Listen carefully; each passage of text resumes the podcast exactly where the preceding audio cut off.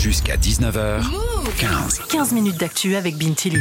Lou, t'es notre reporter terre du jour. Aujourd'hui, t'étais à l'Assemblée nationale. Tu as assisté à une reconstitution théâtrale de la ratification du traité de Rome.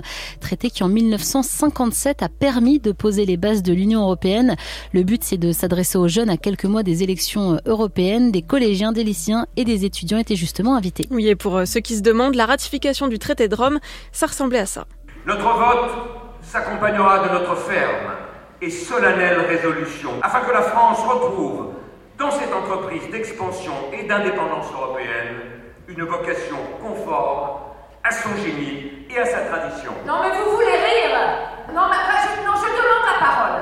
Madia est étudiante en Master Union européenne et mondialisation. Elle est ravie d'avoir vu ces échanges avec les politiques de l'époque.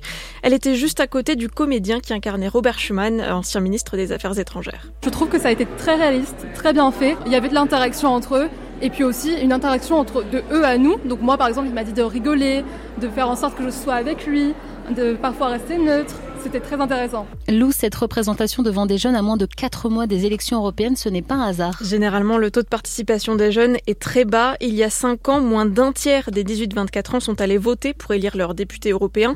Elio, de par ses études, s'intéresse à ces questions, mais il sait que ce n'est pas le cas de tout le monde. Dans mes cercles d'amis assez proches, euh, bah, du coup à la fac, ça mobilise un petit peu mais je trouve que c'est quand même pas assez euh, présent.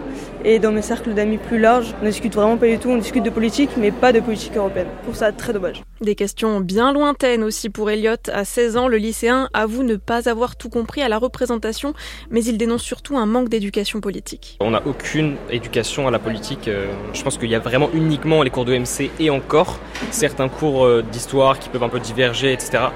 Je suis certain qu'il y a au moins euh, un tiers de, ma classe qui ne sait pas ce que c'est qu'une chambre parlementaire. C'est aujourd'hui, notamment à cause des réseaux sociaux et TikTok, euh, bah, notre esprit critique s'est perdu et euh, l'accès à la politique s'est fait, mais vraiment d'une manière totalement saccadée, totalement bordélique. Voilà, il n'est pas clair, concis, précis comme le pourrait être un cours de politique Lou, la politique française paraît lointaine, mais la politique européenne, c'est pire. Alors que c'est essentiel pour les jeunes, selon Colline, 24 ans, et également en master Union européenne et mondialisation. Il faut que l'Europe vienne aux jeunes parce que c'est quelque chose qui est encore trop loin. Enfin, moi, je sais que je viens de la banlieue et que l'Europe, ça n'existe pas du tout chez nous.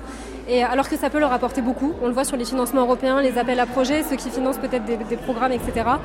L'Europe doit venir à eux, et pour ça, après, c'est aux élites aussi de mettre en place et aux gens qui peuvent gérer tout ça, de mettre en place des programmes pour eux les jeunes, ils iront pas vers l'Europe s'ils vont pas les chercher parce qu'ils ont d'autres priorités aujourd'hui dans la vie.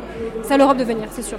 Surtout à la veille des élections européennes, selon Yael Braun-Pivet, la présidente de l'Assemblée nationale. Je crois qu'il faut aller vers eux, il ne faut pas attendre qu'ils viennent vers nous, il faut leur euh, montrer euh, qu'on est là. En faisant euh, ce type de débat, en leur parlant en adultes responsables, en ne les infantilisant pas. Après, il faut les éduquer, il faut les former à la citoyenneté, les inviter à participer, leur créer des occasions de participer avec la création de conseils citoyens, de conseils des jeunes, conseils municipaux des jeunes, etc. Malgré tout, un reproche est revenu assez souvent aujourd'hui pour cet événement, le manque de diversité. Déjà dans les débats, sur quatre représentants, seule une n'était pas issue de la majorité présidentielle. Et puis le manque de diversité aussi parmi les invités, puisqu'il n'y avait quasiment que des établissements parisiens. Merci beaucoup Lou pour ce reportage. Et vendredi dans 15, je recevrai en longueur Yael Braun-Pivet, la présidente de l'Assemblée nationale, pour parler des élections européennes.